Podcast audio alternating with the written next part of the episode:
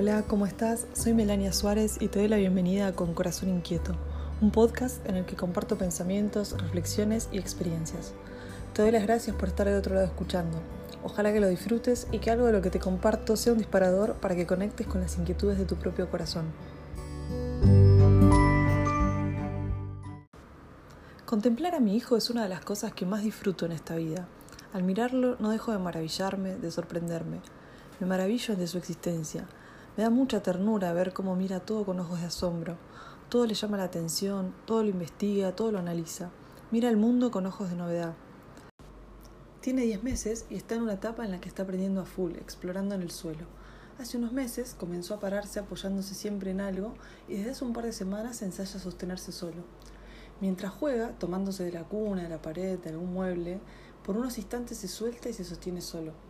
Hay momentos en los que no se da cuenta de lo que está haciendo, es decir, está jugando y de pronto se encuentra sosteniéndose solo sin apoyo. Automáticamente cuando pasa eso, lo felicito y le digo, bravo, Igna, muy bien, te estás sosteniendo solo. Y pasa algo muy curioso. Es como si en ese momento él se diera cuenta de que se está sosteniendo y entonces se cae. Dale, dale, vos podés, le decimos mi marido y yo, y lo vuelve a intentar. Se sostiene unos segundos, se cae y de nuevo lo vuelve a intentar. Para mí es algo fascinante el verlo así, intentar una y otra vez.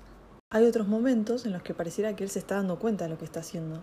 Varias veces lo vi apoyándose en el sillón, por ejemplo, mirando hacia el suelo y balbuceando una especie de grito, gruñido, como, así como molesto, como si quisiera soltarse, pero no se animara. Y cada día me fascina, me encanta, me, me maravilla verlo como él está mirando todo a su alrededor, como si estuviese buscando qué es lo nuevo que puede hacer, qué es lo nuevo que puede analizar, de dónde puede sostenerse o qué es lo nuevo que puede explorar. Igna, mi hijo, por ahora conoce el mundo gateando, parándose, agarrándose de todo, y sin dudas está desesperado por largarse a caminar solo. Y caminar seguramente le va a permitir explorar el mundo de otra forma, de otra manera, desplazarse mejor, ganar más independencia y que también eh, nosotros, sus padres, tengamos que correr atrás de él mucho más que lo que ya lo estamos haciendo ahora, ¿no? Pero bueno, también implica que se puede caer, que se puede lastimar, que le puede doler. Me acuerdo, por ejemplo, el día en que se paró por primera vez. Fue el mismo día en que se largó a gatear. Se paró, agarrándose de una silla, y tenía una alegría, una cara de felicidad. Nos miraba como si dijese, miren lo que estoy haciendo, lo logré. Fue un momento glorioso. Y después, así como se paró, a los segundos se cayó para atrás. Y la risa se transformó en llanto, en grito, en susto, en un momento dramático. Cuando observo a Igna y todo esto que le pasa, ¿no? pienso en muchas cosas, pero particularmente reflexiono sobre una. Y es que cada vez que yo lo veo hacer esto, pienso en la libertad. No puedo evitar pensar en lo similar que es cuando tenemos que tomar decisiones. Pienso en cómo muchas veces cuando nos damos cuenta de que estamos haciendo algo nuevo, nos llenamos de alegría, como cuando Igna se paró por primera vez. También dudamos si arriesgarnos o no, como Igna cuando está agarrado del sillón y gruñe no sabiendo si soltarse o no. Otras veces tomar decisiones nos da miedo, ante el miedo puede pasar que nos frenamos, no decidimos, o pregunto, ¿no? ¿Será que decidimos no decidir? También puede pasar que frenamos para pensar bien qué hacer. Y finalmente decidimos, ejecutamos, y si no sale como esperábamos, sentimos que caemos, que nos golpeamos. Eso a veces provoca dolor, enojo, frustración, como cuando Igna llora cada vez que se cae. Pero podemos volver a intentarlo una y otra vez, como Igna cada vez que intenta logra y logra sostenerse solo. Sin dudas, va a llegar ese momento en el que logre sostenerse con más estabilidad y alargarse a caminar por su cuenta. Y es que decidir nunca es fácil. Hay un filósofo esloveno que se llama Emilio Comar, un filósofo a quien admiro mucho, que decía que decidir siempre implica renunciar a algo, ¿no? Es decir, siempre que yo estoy decidiendo, estoy dejando de lado una cosa, tengo implica un abandono, implica una renuncia. ¿no? De hecho, él comentando en uno de sus textos el origen de la palabra, la etimología de la palabra decisión, decía cómo cuando hablamos de decisión hablamos de un corte limpio.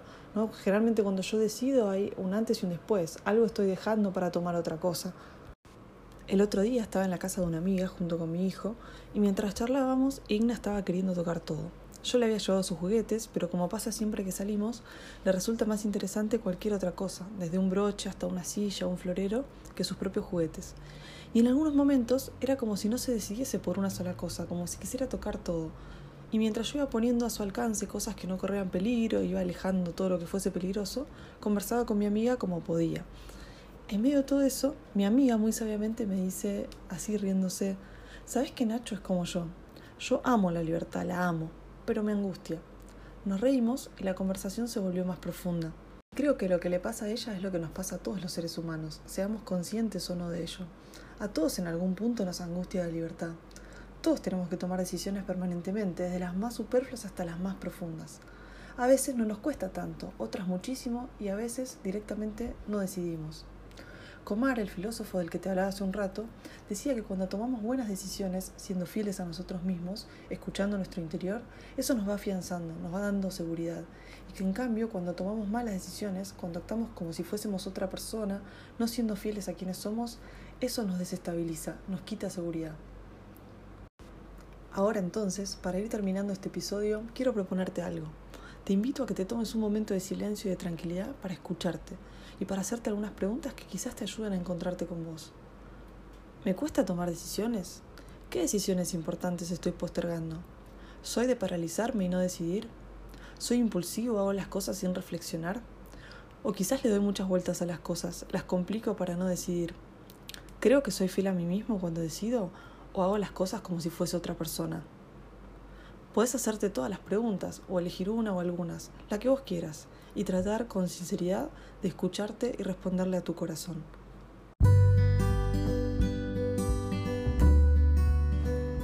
Nuevamente te doy las gracias por haberte tomado estos minutos para escuchar este podcast. Ojalá lo hayas disfrutado. Te espero en el próximo episodio.